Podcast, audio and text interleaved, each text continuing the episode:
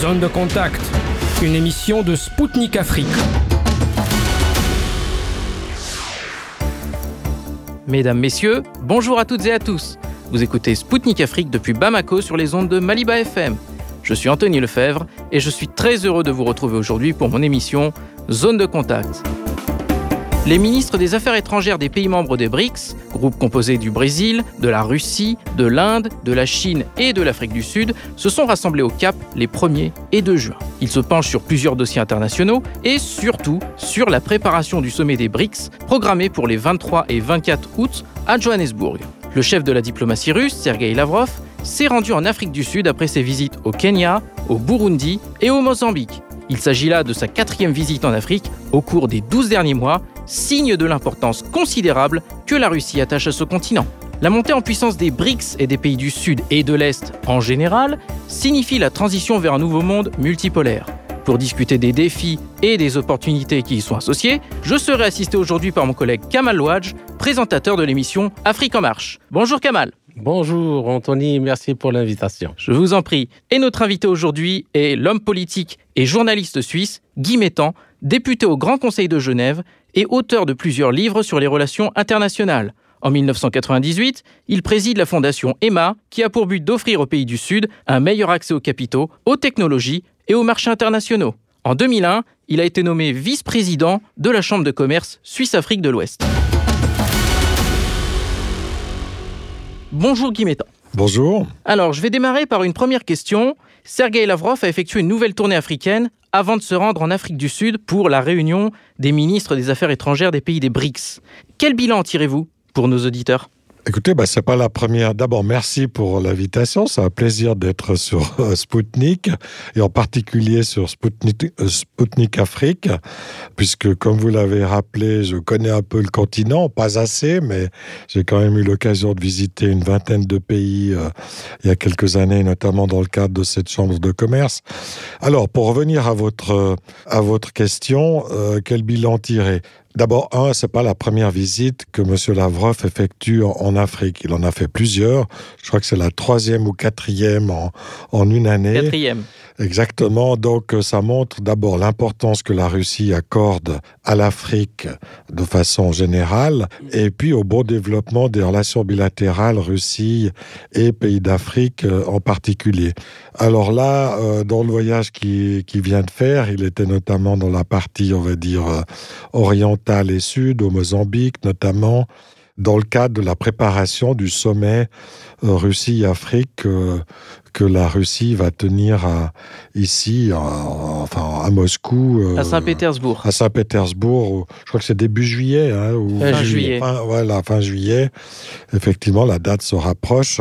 Et ben voilà, j'ai pas de, de comment de résultats euh, directs et approfondis de sa visite parce qu'elle vient de se faire. Mais j'imagine que comme les précédentes ça confirme la bonne situation des relations euh, bilatérales.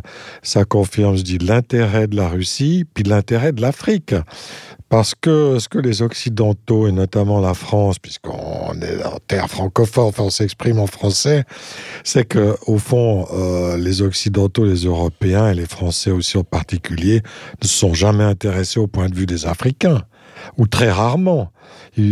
C'est un prétexte de dire où on s'intéresse à vous mais en réalité c'était pour mieux exploiter les matières premières imposées parfois des gouvernements à leur solde en etc euh, tandis que je pense que de la part des russes qui n'ont jamais colonisé l'afrique au contraire qui ont aidé à la décoloniser il y a un intérêt on peut pas les soupçonner justement d'avoir des visées euh, coloniales ou néocoloniales.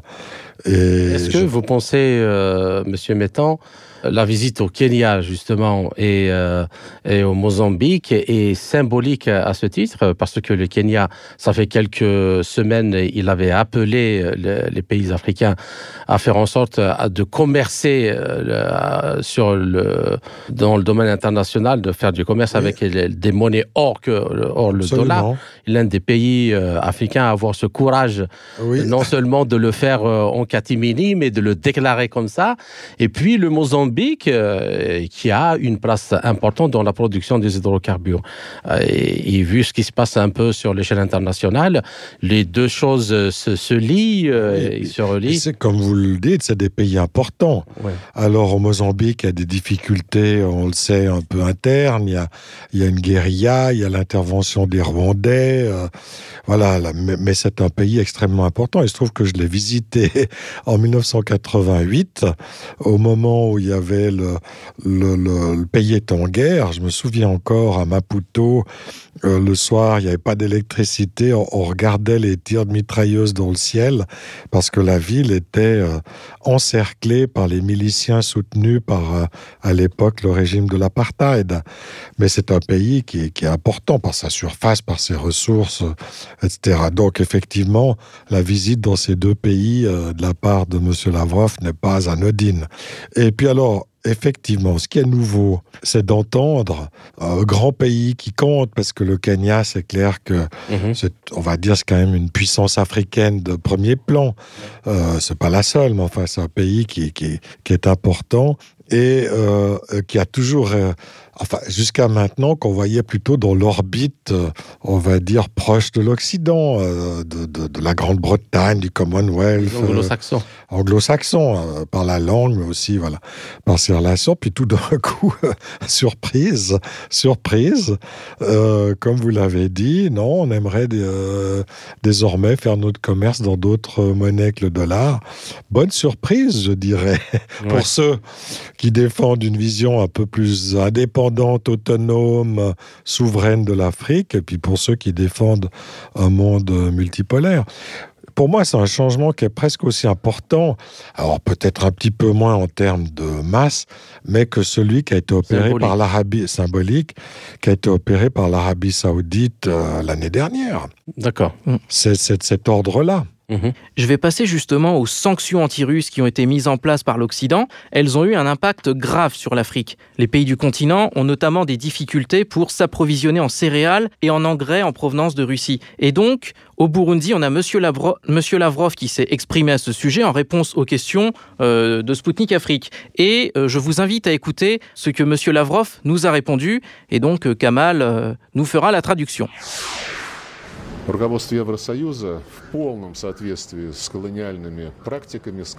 Les dirigeants de l'Union européenne, en pleine conformité avec les pratiques coloniales, avec les habitudes coloniales, ont bloqué cette initiative. Il s'agit de surmonter l'attitude ouvertement russophobe des mesures de l'Union européenne s'opposant à toute initiative qui, d'une manière ou d'une autre, aiderait les pays en voie de développement si cette aide est fournie par la Russie. Et donc, selon Sergei Lavrov, l'initiative de la mer Noire, qui comprend notamment le déblocage de plusieurs produits agricoles russes, reste aujourd'hui lettre morte. Et donc, moi, ce que je voudrais vous poser comme question, pourquoi les pays occidentaux persistent-ils dans leurs sanctions alors qu'il est clair qu'elles ne peuvent pas détruire l'économie russe, la mettre à genoux, comme disait un homme politique français, et qu'au contraire, elles vont même jusqu'à nuire à la sécurité alimentaire et énergétique du monde entier. Malheureusement, les Européens sont dans le sillage euh, des États-Unis. Les Européens, à mon avis, ont perdu toute indépendance, tout esprit de souveraineté. Euh, c'est devenu les vassaux. D'ailleurs, j'ai écrit un livre qui a paru au, qui s'appelle Le continent perdu sur le destin de l'Europe, et puis qui a été traduit en, paru aux États-Unis, traduit en anglais. Et l'éditrice anglaise, euh, américaine, a voulu changer le titre. Alors, elle a mis le dilemme existentiel de l'Europe, et en sous-titre, elle a mis Être ou ne pas être le vassal des États-Unis. C'est exactement la question qui se pose pour l'Europe. Et le livre a paru il y a deux ans et demi, trois ans, et on voit maintenant que le programme états-unien a été complètement réalisé parce que l'Europe, surtout depuis l'année dernière, est devenue la vassale des États-Unis. C'est devenu euh, je ne sais pas comment expliquer autrement. Donc a perdu toute autonomie de pensée, de, je dis, de souveraineté et, et ne fait que réaliser la politique américaine, notamment dans le cadre de l'OTAN. C'est plus l'Union européenne qui est devenue la première force, c'est l'OTAN. C'est l'organisation militaire qui règne sur l'Europe qui commande. Et qui commande le temps sont les États-Unis. C'est comme ça qu'il faut voir la pyramide du pouvoir en Europe, malheureusement. Hein.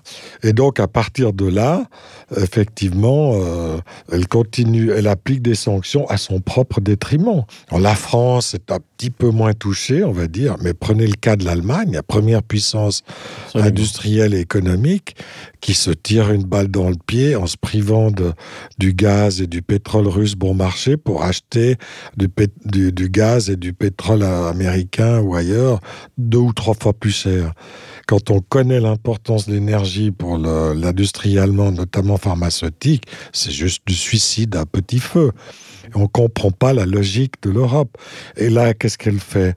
Elle bloque avec ces sanctions l'exportation des produits agricoles russes, notamment du blé et des engrais, dont les, premières, les premiers clients ou les premières, et les premières victimes, forcément, sont les pays d'Afrique, euh, qui en ont besoin pour euh, assurer la, sur, la vie et la survie de leur population. On accuse la Russie de ne pas vouloir exporter, alors qu'en réalité, c'est les Européens qui empêchent l'exportation du blé. Et quand euh, les bateaux passent, encore eux qui prennent leur dîme au passage. Bien sûr. Euh, Puisqu'une bonne partie de ces cargaisons finit dans les, pas dans les coffres, mais dans les silos européens et, pas en Afrique.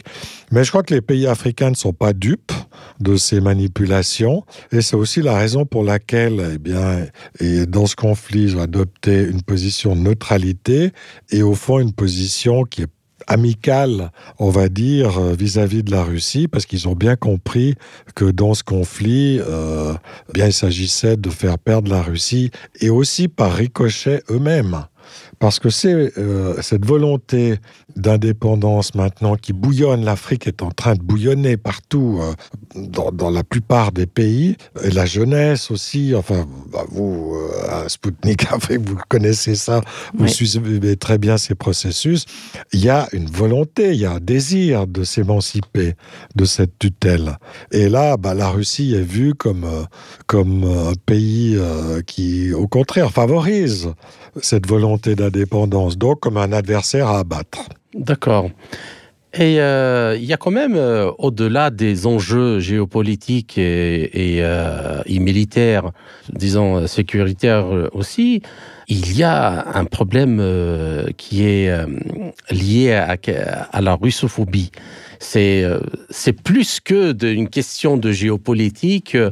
mais c'est une espèce de haine euh, viscérale qui s'exprime envers le peuple et, et la culture russe, chose que les Africains en savent déjà Ils un petit bout, ça, oui. un petit bout, oui, bien ouais. sûr, un petit bout, et euh, c'est une, il y a beaucoup de discours qui est un discours raciste mm -hmm. à l'égard euh, de la culture russe, à l'égard de, des Russes, qui, qui, qui est promu notamment par les médias occidentaux, le, le gouvernement ukrainien qui est relayé par euh, les médias occidentaux. Je vois que vous, vous avez écrit euh, un livre sous le titre Russie-Occident, une guerre de mille ans, la russophobie de Charlemagne à la crise ukrainienne. Alors, qu'est-ce qui explique cette, euh, cette haine euh alors, j'ai essayé de comprendre, effectivement. Je me suis posé les mêmes questions que vous, et j'ai été frappé par ce, ce déchaînement euh, de haine, de, oui, de racisme, de, russo, de, de xénophobie anti-russe. Euh, dans, dans, moi, ça fait 40 ans que je suis journaliste, dans nos propres médias, qui se targuent en Occident d'être les champions de l'objectivité, de la liberté, tatati tatata, mais en fait, qui en réalité ne sont que les perroquets euh, voilà, d'un narratif qui n'est pas écrit chez eux, mais par d'autres gens, enfin, qui nous vient justement des États-Unis. Euh, donc, j'essaie de comprendre pourquoi. Alors, je ne veux pas refaire toute l'histoire parce qu'on en a pour trois heures, mais je suis remonté.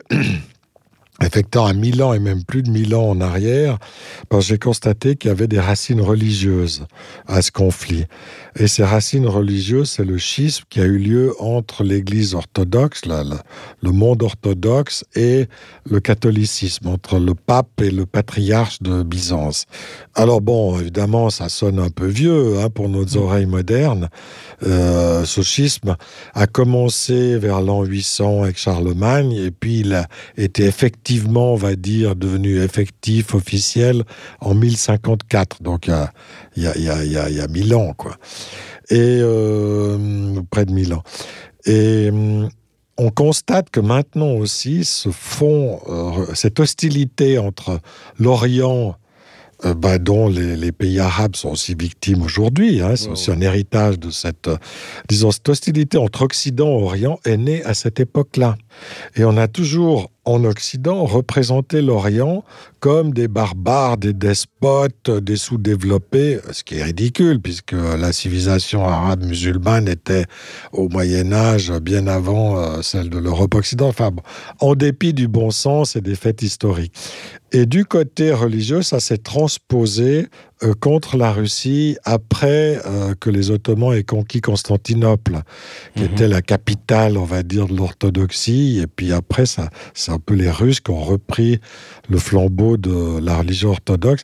Et donc, cette hostilité, elle a migré euh, si vous voulez, au, nord-est euh, euh, contre la Russie, puis au, euh, au sud-est contre le monde arabe. C'est ça aussi que les gens ne comprennent pas ouais. le lien qui est, qui est extrêmement euh, important et affectif, religieux, qui a entre la Russie et l'Ukraine, parce que justement, le premier sacre de Vladimir euh, et qui fait de la Russie oui. un pays chrétien orthodoxe, c'est un peu comme le, le, le baptême de Clovis en France. Est-ce qu'on peut dire aux Français Est-ce qu'on peut dire aux Français que vous mettez le, le baptême de Clovis euh, à la poubelle C'est comme dire que la France euh, n'existe pas. Et où a eu lieu ce baptême? En Crimée. Oui.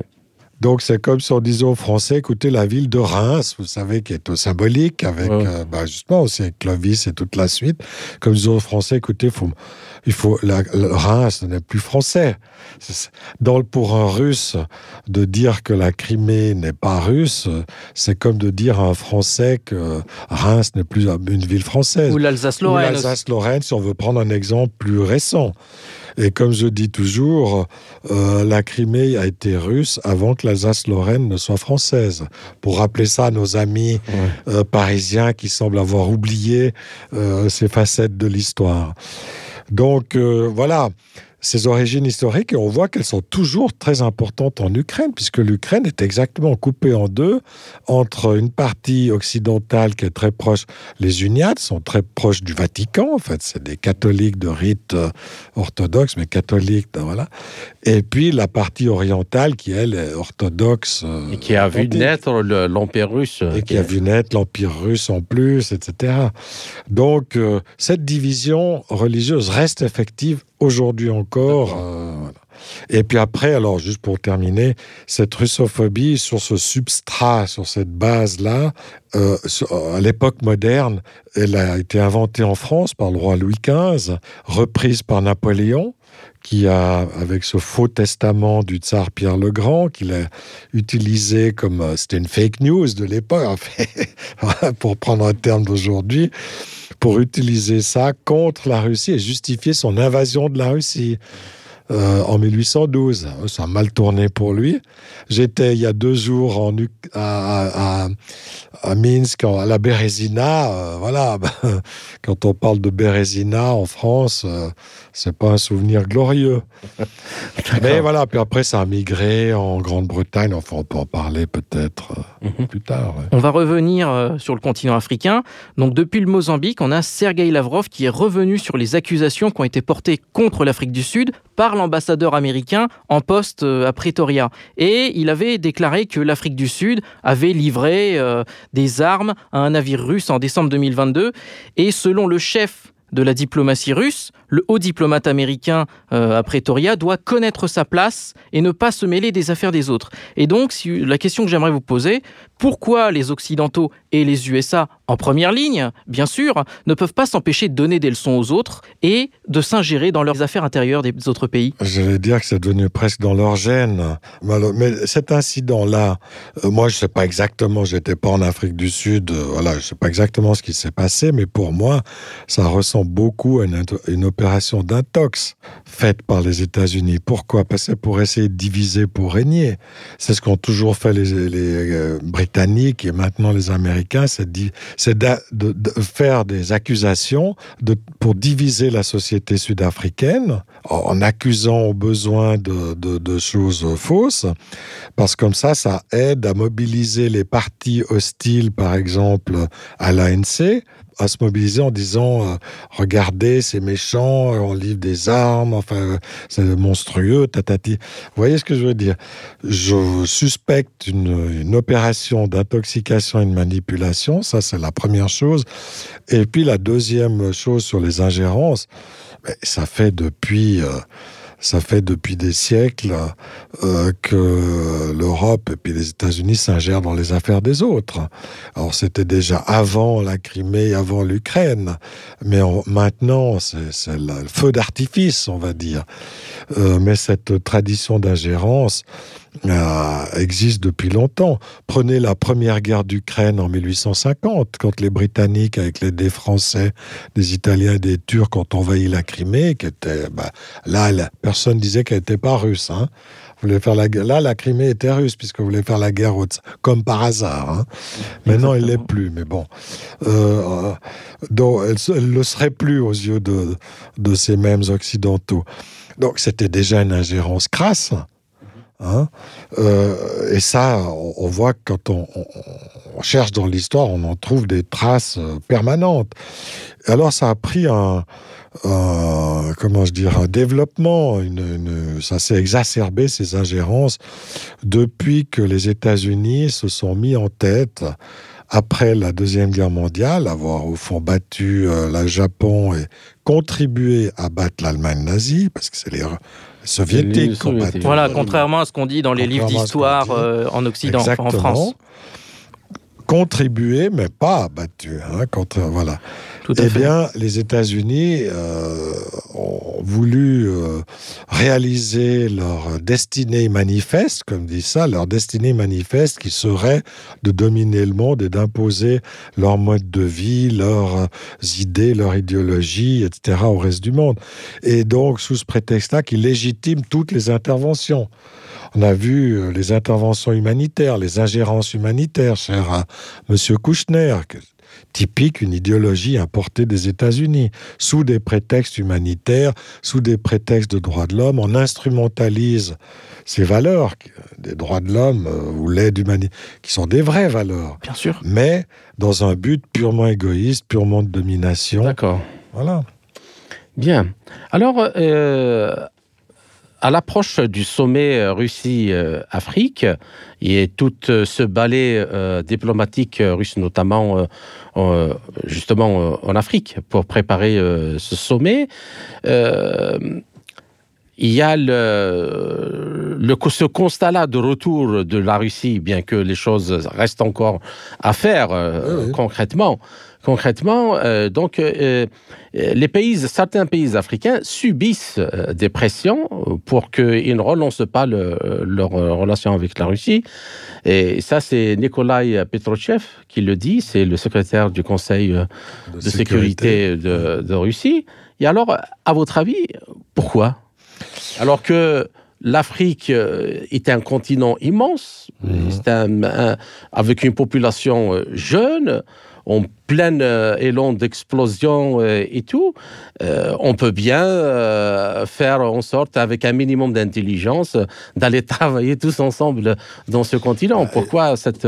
Évidemment, en principe, il y a de la place pour tout le monde. Absolument. Et puis en Afrique, il y a beaucoup à faire. Oui, c'est un continent vierge. exactement, si on veut investir de l'argent, il y a de la place pour tout le monde. Hein. Pour les Américains, les, les Français, les Russes, les Chinois, parce que justement, l'Afrique est en manque d'investissement. Euh, mais quand on veut investir en Afrique, généralement, on ne l'aide pas.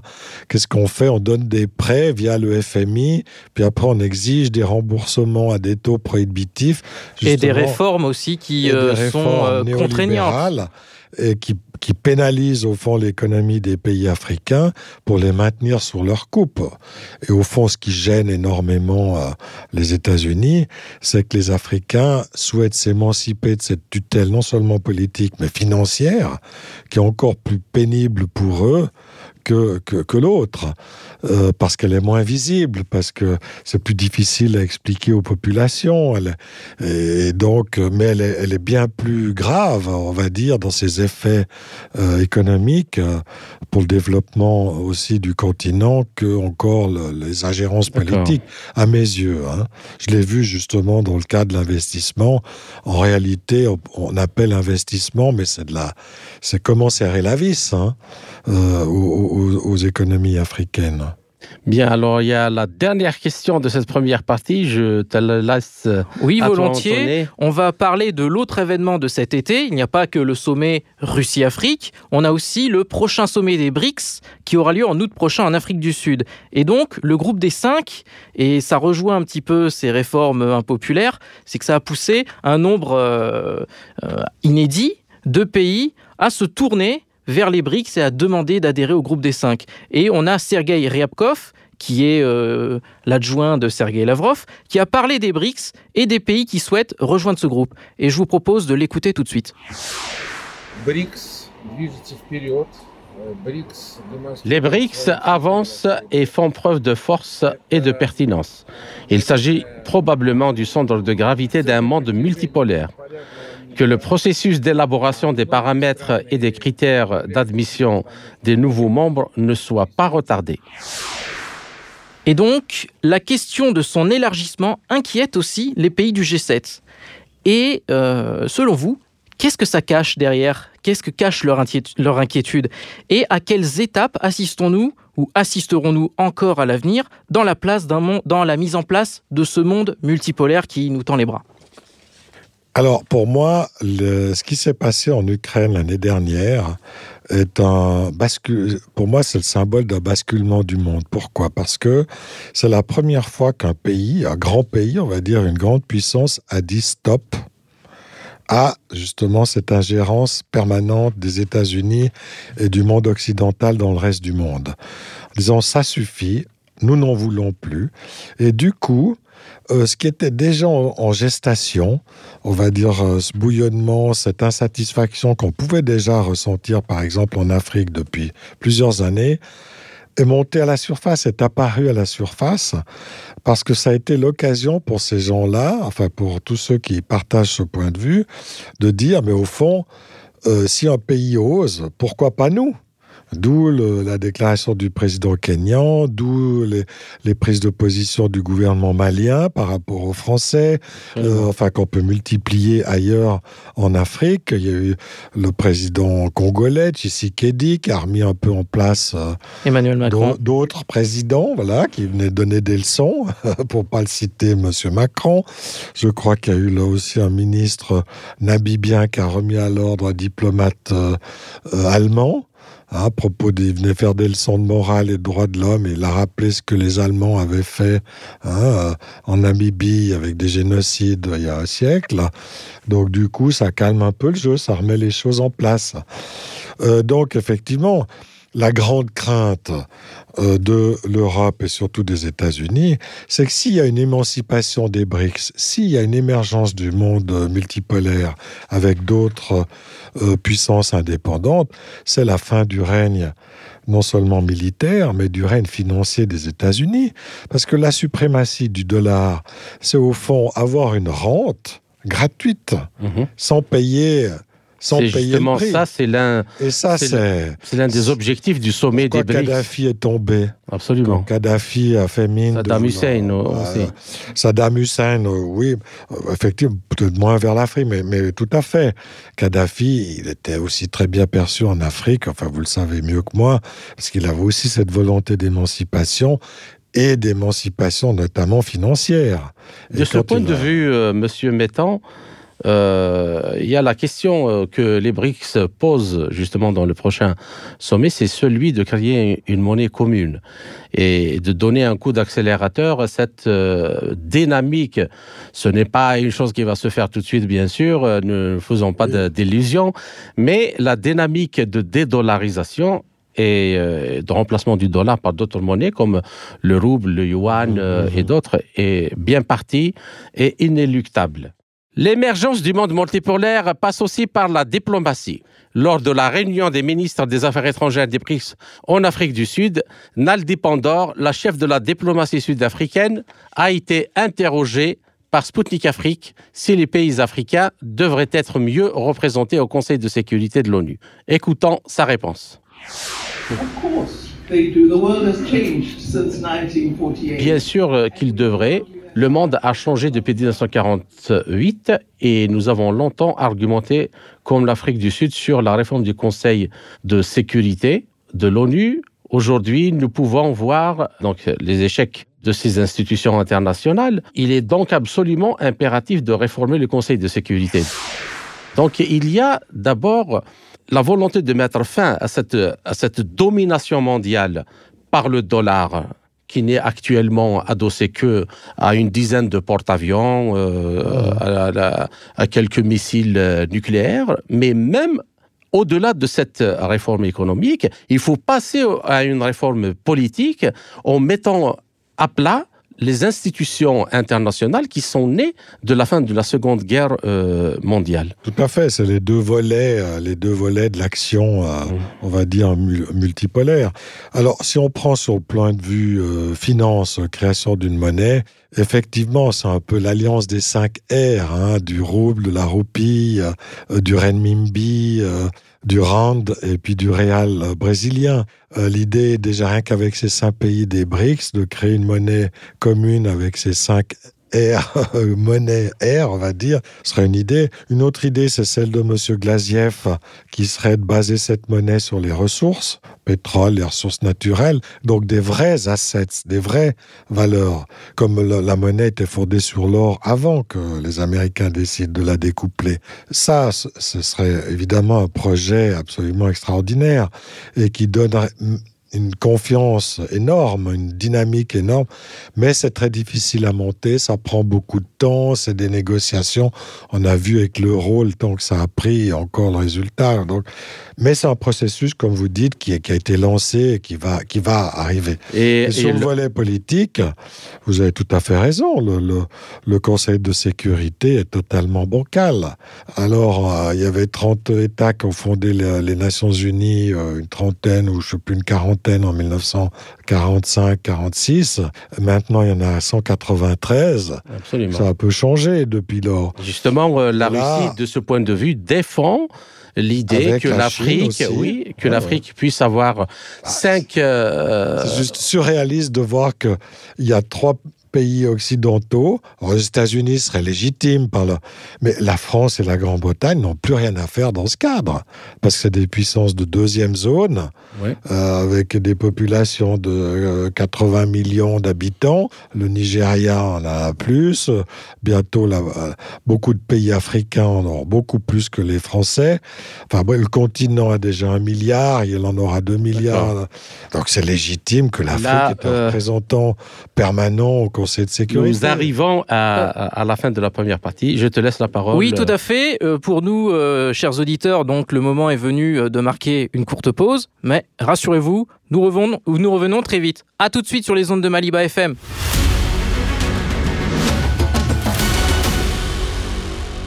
De retour sur les ondes de Maliba FM à Bamako. Vous écoutez Spoutnik Afrique sur 99.5 FM. Moi, Anthony Lefebvre, je vous souhaite la bienvenue si vous venez tout juste de nous rejoindre. Kamal Louadj de l'émission L'Afrique en marche est toujours avec moi. Merci. Ainsi que notre invité du jour, Guy Métan, homme politique et journaliste suisse. Avec plaisir, toujours. Euh, je vais venir euh, à vos euh, déclarations que vous avez fait dans la presse.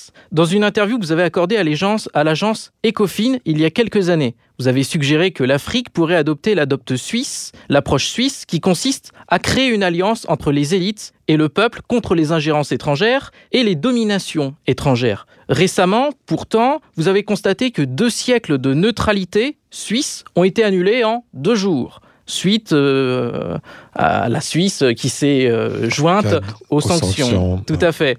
Et vous aviez ajouté à ce moment-là qu'il était encore trop tôt pour mettre un terme à sa neutralité et que ce problème serait réglé dans les années à venir. Et donc, selon vous, pourquoi la Suisse a-t-elle cédé son statut de pays neutre qu'elle avait depuis euh, justement tous ces siècles-là face aux autres pays occidentaux? Et comment peut-on régler ce problème? Alors, ben, vous avez bien résumé la situation. En deux jours, on a, on a bazardé, vous me permettrez l'expression, deux siècles de neutralité. Alors c'est contesté parce que certains disent non, c'était pas tout à fait le cas, puis on peut adapter. Tata. Bon, c'est juste pour moi de, de, la poudre aux yeux, quoi. C'est du brouillard. Oui, parce qu'en 2014, la Suisse, elle ne s'était pas jointe euh, aux sanctions anti-russes. Dans les étals, on avait des produits suisses, voilà. des fromages notamment. En tant que Français, avec le les mêmes fromages. arguments, on avait refusé les sanctions avec les, avec les mêmes arguments qu'on accepte aujourd'hui de prendre des sanctions. Donc il y a un petit problème de logique, on va dire. euh, donc malheureusement, on l'a fait bah, pour une raison très simple. On a cédé aux pressions américaines et européenne, notamment toujours avec ce fameux dollar. Le système financier suisse, les banques suisses sont connues partout dans le monde. Si du jour au lendemain on les prive de faire leurs transactions en dollars, ben, elles sont finies. Donc, euh, et là, il suffit n'importe quel euh, euh, élu au Congrès américain pour mettre les banques suisses sous sanction et c'est terminé. Vous avez tout un secteur économique qui coule. La réponse est là. On ne veut pas le reconnaître en Suisse, mais c'est exactement ça. Et le Conseil fédéral a plié très rapidement.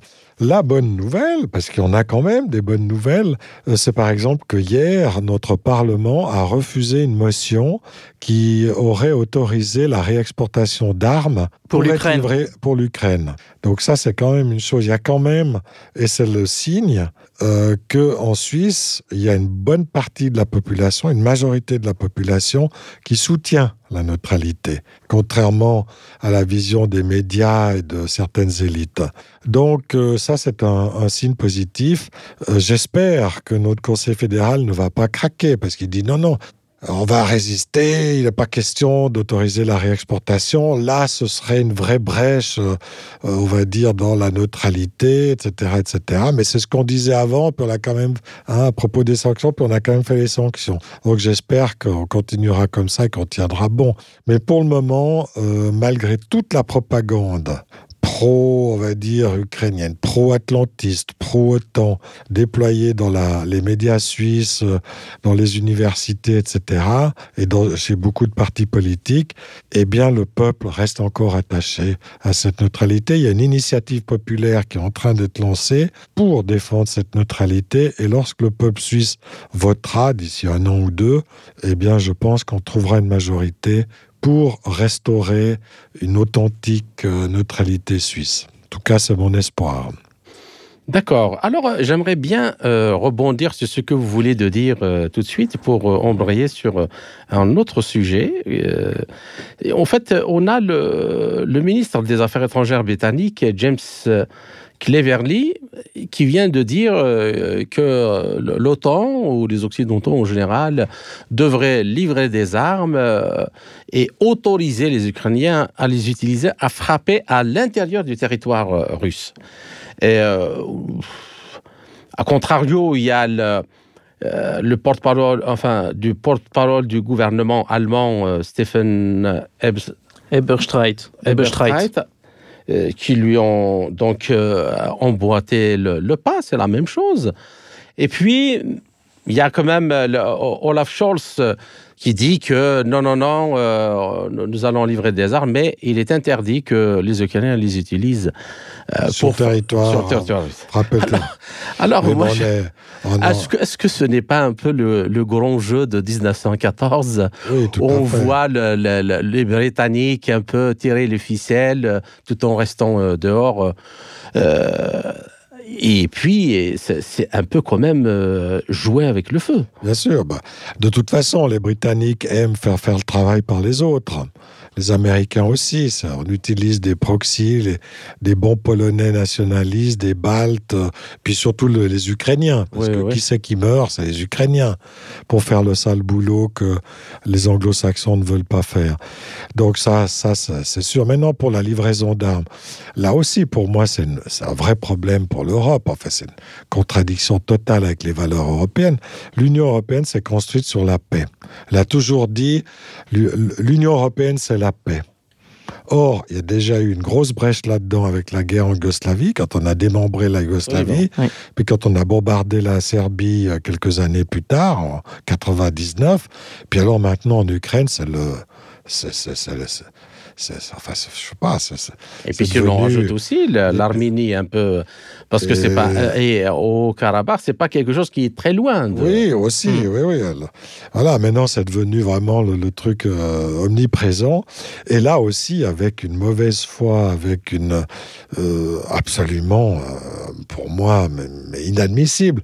Pensez à Madame Baerbock. Madame Baerbock, elle a commencé par militer contre les jouets pour les enfants, parce qu'elle trouvait qu'il fallait pas distribuer un petit pistolet en plastique aux garçons, et puis pas, enfin voilà, parce que c'était c'était trop euh, belliciste, etc. Puis maintenant, cette même dame, sans se poser de, aucune question, dit il faut livrer le maximum d'armes à l'Ukraine. Sachant C'est qu'elle avait, insensé. Sachant qu'elle avait fait aussi euh, une déclaration avant de rétropédaler en disant que oui, nous sommes en guerre avec la Russie, et puis finalement, Oui. elle avait Elle, rétropédalé. elle s'était aperçue que c'était pas vrai. Donc, euh, bon, elle a eu un instant de lucidité, euh, cette brave dame.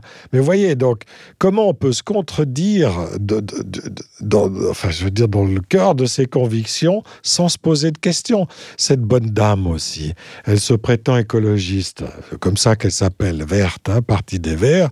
Elle, fusillait le- le- les usines à charbon, l'utilisation du charbon, etc. Et que fait-elle on coupe le gaz naturel, peu, très peu polluant, pour remettre en activité des centrales à charbon en Avec un, dés- avec un désastre écologique, hein. il y a des villages qu'on est obligé de. elle-même fustigeait Mhm. quelques mois auparavant.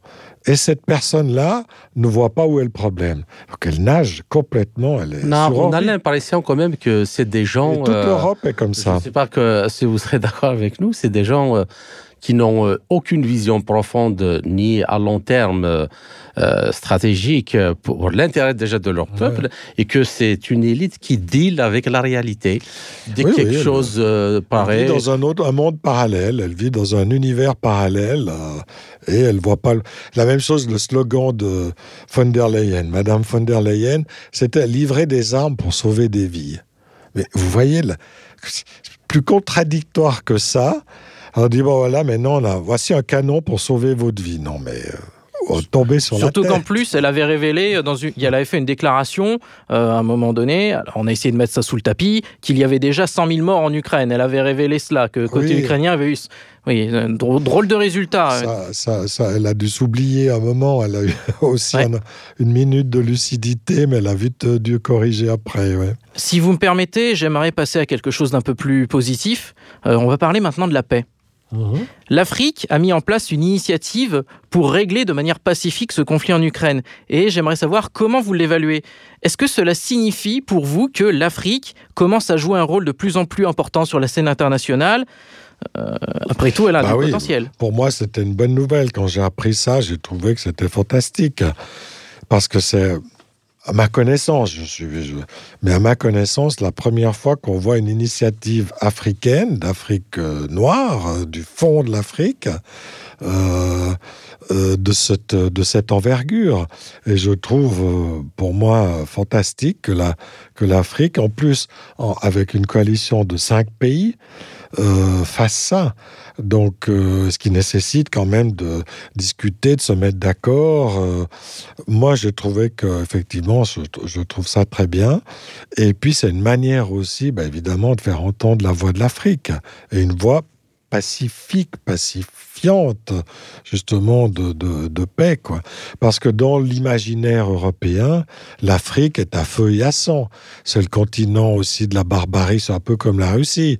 La Russie, c'est l'ours sous-développé, puis les Africains, c'est la même chose, avec d'autres images, d'autres caricatures. D'autres connotations négatives, tout à fait. connotations négatives, racistes. En plus. Et donc là, euh, cette Afrique, justement, euh, rejaillit sur la scène politique internationale de cette façon-là, pour moi, c'est aussi un signe de ce basculement qui, est en train de s'opérer depuis, euh, depuis l'an dernier, enfin, qui est en gestation euh, depuis, depuis un moment, quoi.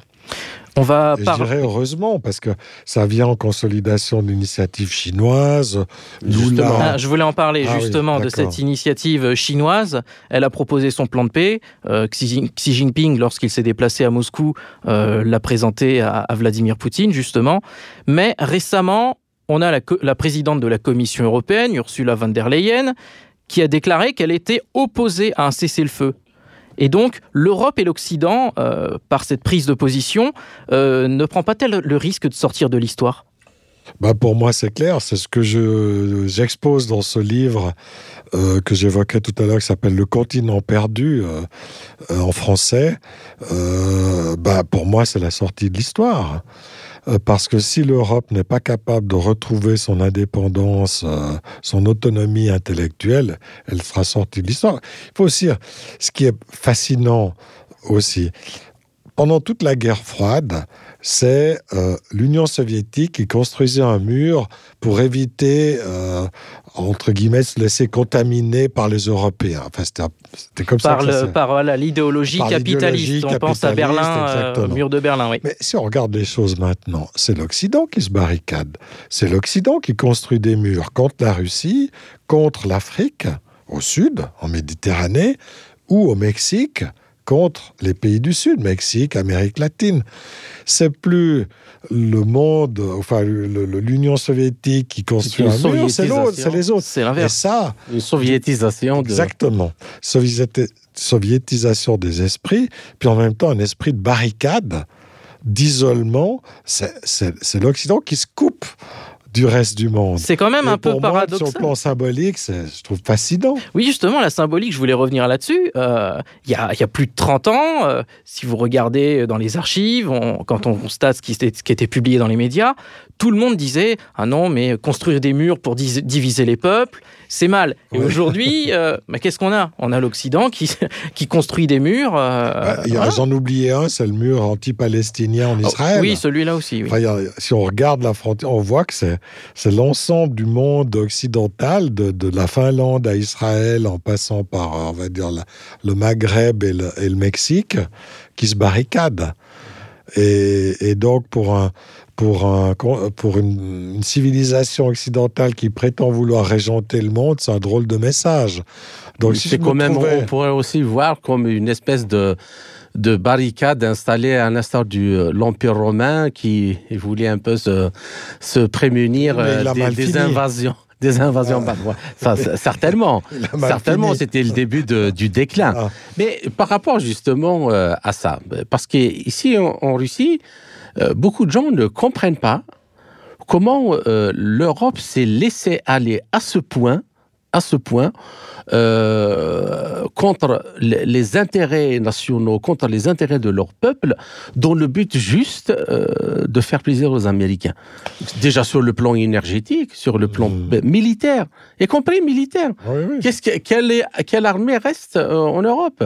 Il n'y a plus d'armée. Il n'y a plus d'armée, puis il n'y a plus d'industrie militaire, parce que c'est aussi la... Plus la, la destruction de l'industrie militaire euh, euh, des constructeurs d'avions, on, on le voit maintenant, hein, et parce qu'on va tout acheter au, aux États-Unis, ça veut dire quoi? Ça veut dire qu'on tue notre propre industrie en Europe. Oui, on voit très bien avec les fameux F-16 qui vont être livrés oui. à l'Ukraine, des appareils qui datent, euh, qui ont plus de 40 ans oui. et qui vont être livrés, qui Ou pourraient mon... être remplacés par les fameux F-35 américains modernes. Et mon pays, au cœur de l'Europe, la Suisse, qu'est-ce qu'elle fait? Quand elle veut renouveler sa flotte militaire, elle va acheter le F-35 américain au lieu d'acheter le Rafale ou d'autres avions européens. C'est un non-sens complet. euh, tout en se prétendant quand même européen. Donc, euh, allez chercher la logique dans, dans, tout ça. Mais pour répondre à votre question sur l'Europe, je pense que ce phénomène d'acculturation, de, de soumission est déjà ancien. Il a commencé pour moi après la Deuxième Guerre mondiale, mmh. avec la première intervention américaine en 1917, Première Guerre mondiale, la deuxième en 1941 avec la Deuxième Guerre mondiale, puis la troisième en 1947 avec euh, la guerre froide, qui n'était pas une guerre chaude, mais qui était une guerre quand même trois interventions américaines. Et lors de la troisième intervention américaine, c'est aussi ce que j'explique dans ce livre, ben, les États-Unis ne sont plus jamais repartis de l'Europe. Enfin, ils ont occupé l'Europe. Alors, c'était une occupation, on va dire, euh, douce, euh, euh, relativement, on va dire, sobre, en tout cas au départ, mais qui était culturelle. Si vous vous souvenez des accords qui ont été Bloom, mmh. qui ont été signés en 47. C'était la soumission de la culture euh, européenne à la culture américaine. Hollywood, le cinéma, la publicité, euh, les médias, enfin tout ça. Ça commence comme ça, l'occupation mentale. Les peuples colonisés le savent bien. Si vous relisez Franz Fanon, que la colonisation, elle commence par la tête. Mmh, enfin, on, on, fait plier les corps, on les bat, on, on les fouette, euh, les esclaves s'ils travaillent pas. Mais c'est aussi dans la tête. Et là, cette colonisation américaine de l'Europe, enfin, colonisation de l'Europe par les États-Unis, elle a déjà euh, 70 ans d'âge. Et après, à la faveur de crises comme celle euh, de l'Ukraine, il reste plus qu'à remettre le couvercle dessus. Mais est-ce que, justement, j'aimerais rebondir sur ce que vous venez de dire, est-ce que ça n'est pas aussi ce que vous venez d'expliquer, parce qu'il est très important, n'est pas aussi l'une des raisons de cette haine envers la Russie qui, Bien sûr. qui veut vivre dans un monde multipolaire, qui veut vivre dans un monde multilatéral, mais tout en faisant en sorte que les valeurs traditionnelles de la société russe soient, soient préservées et soient respectées. Euh, le, le, président Vladimir Poutine a plusieurs fois dit que ce qu'on essaye de nous, de nous vendre, l'homosexualité, le, le transgenre, et ah ainsi ouais. de suite, toute cette culture-là de, de, la déchéance morale, euh, non. Et, et, là, on voit, voit les, les, des gens l'accuser de l'accuser de, euh, d'être à la botte euh, du patriarche euh, Cyril euh, qui voit, je ne sais pas par quelle, euh, par quelle alchimie, que l'opération spéciale russe en Ukraine est une croisade contre la déchéance morale. Ouais. Donc il y a déjà cet aspect, mais aussi ce qui est aussi très frappant, c'est que le gaz, par exemple, qui, qui était livré à l'Europe, il s'est pas arrêté de, le, juste par les sanctions ce qui a mis fin aux livraisons de gaz euh, vers l'Europe, c'est le sabotage de Nord Stream 1 et 2. Oui. Et, pour, et pour cause, euh, la Russie continue d'exporter son GNL vers, euh, vers l'Europe. Oui, alors, euh, tout à fait. Mais ce qu'on disait au point de vue culturel, cette croisade, c'est la suite de ces accords Bloom de 1947. Mm -hmm. Au fond, maintenant, ça prend d'autres, euh, ça se cristallise sur d'autres, mm, on va dire, domaines tels que justement cette euh, culture transgenre, woke, woke voilà. etc. Culture et tout, qui vient comme par hasard des États-Unis. Hein. C'est né là-bas. Donc de nouveau, c'est un moyen de dominer les. Oui, Européens et puis que l'on a répandu dans les universités avec des pour conférenciers répondre, américains qui sont venus. Voilà. Absolument. Et donc pour, pour ces gens-là, ben, la Russie, c'est un scandale. Elle fait scandale parce que justement, elle n'accepte pas ce genre de, ce genre de choses. Elle résiste. Et elle résiste avec euh, compétence, on va dire, avec des arguments pertinents, en disant, nous, on est fiers de nos valeurs, euh, c'est à nous de les discuter, de les changer, le cas échéant, de les faire évoluer, mais c'est pas à vous de nous dire ce qu'on doit faire. Et ça montre un exemple dans le reste du monde. C'est ce que les Africains bah, revendiquent aussi aujourd'hui, qu'on nous laisse penser ce qu'on oui. veut. Donc voilà.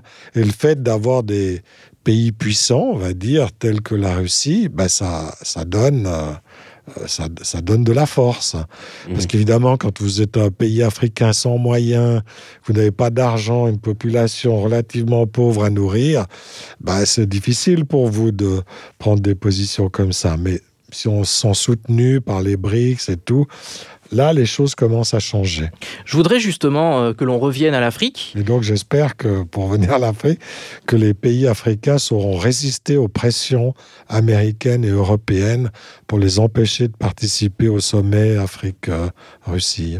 Justement, en parlant de l'Afrique, vous avez partagé une, une, analyse du journaliste camerounais Alain Foka en décembre 2022. Et vous aviez souligné que l'Afrique recèle un potentiel économique dont on commence seulement à deviner l'ampleur et qu'il arrivera un moment où les Africains voudront prendre les choses en main et rapatrier la, valeur ajoutée sur leur continent. Et euh, ce que je voudrais vous poser comme question, qu'est-ce que l'Afrique doit faire pour prendre enfin son envol et comment la Russie peut l'aider en ce sens? Oui, bah disons, euh, c'est pas à moi non plus de répondre à la place des Africains. Hein. Absolument. Euh, je voudrais pas qu'on euh, faire faire ce que je reproche à d'autres de, de, de, faire. Mais mais pour moi, c'est par ce dialogue, ce type d'initiative telle que celle de ces cette offre de médiation de paix. Euh, par justement des participations à des sommets tels que celui de Russie-Afrique ou Chine-Afrique, en diversifiant au fond les partenaires. Parce que c'est vrai que pour les pays africains, c'était pas évident jusqu'à maintenant. Il y avait que les Européens et les Américains comme, comme partenaires possibles jusqu'à il y a une quinzaine d'années. Mais maintenant, il y a la Chine, il y a, le, bah, il y a la Russie, il y a les pays euh, du Moyen-Orient qui ont des moyens. La Turquie est aussi très active. Il y a le Brésil. Donc tout ça est en train de se construire et ça permet de lancer cette dynamique. Donc si j'étais un pays africain, moi je ferais jouer un peu la concurrence Déjà, la concurrence entre les Européens et les Chinois, entre les Américains et les Russes, pour augmenter la capacité de négociation et donc le retour. Si vous négociez mieux, vous avez plus de bénéfices, soit pour vendre des matières premières, soit pour fabriquer des usines de transformation, parce que c'est ça l'enjeu. C'est d'avoir une, développer une agriculture compétitive qui nourrissent d'abord la population locale, qui ne soient pas juste de produits d'exportation à bas prix. Quand on voit comment les fèves de cacao ou de coton sont achetées, le, le vil prix qui est payé aux producteurs du Ghana ou de Côte d'Ivoire. Euh, pour fabriquer du chocolat suisse, on se dit mais ça va pas. Il faut que ce soit là-bas l'usine de transformation de cacao pour vendre cher aux fabricants de chocolat, pas juste... Euh, voyez, ça c'est en jeu, mais si on améliore la capacité de négociation, donc les ressources, et aussi le savoir-faire, il y a un problème de formation, ça c'est aussi un problème de formation en Afrique pour former des ouvriers, des ingénieurs, des, des managers aussi capables. Il y a bon, de gros enjeux, mais c'est possible en faisant, en profitant de la concurrence. Mmh. J'aimerais revenir avec vous sur l'expérience suisse. Est-ce qu'elle peut être utilisée pour l'intégration africaine? Parce que le fait que l'expérience, euh, enfin, on, constate que l'expérience de l'UE euh, ne semble pas euh, avoir atteint les résultats escomptés. Alors l'expérience suisse, elle est d'abord, on va dire, il y a une expérience du, vivre ensemble. J'aime pas trop cette expression parce que c'est un peu bien pensant, mais c'est vrai. Dans le cas de la Suisse, vous avez quand même quatre cultures différentes qui vivent ensemble. Hein, la française, la, ger la germanique, l'allemande, l'italienne et une petite euh, culture. C'est important pour les pays d'Afrique parce que le pays, il n'y a, a pas plus multiple qu'un pays africain. La, la, le nombre de langues de, au sein même d'un pays africain, c'est très grand euh, quand on regarde dans le détail. Donc il faut d'abord apprendre à vivre ensemble, parce que si on ne sait pas faire ça, on favorise les, les ingérences étrangères qui vont monter on va dire, une, une ethnie, un peuple contre l'autre. C'est ce qu'ont fait les Anglais en Inde pour diviser l'Inde et s'emparer de l'Inde. Ce qu'ont fait les, les colons, les puissances coloniales. Donc, de ce point de vue-là, la Suisse peut offrir euh, certaines compétences pour apprendre à vivre ensemble, ce qui permet d'empêcher les ingérences étrangères.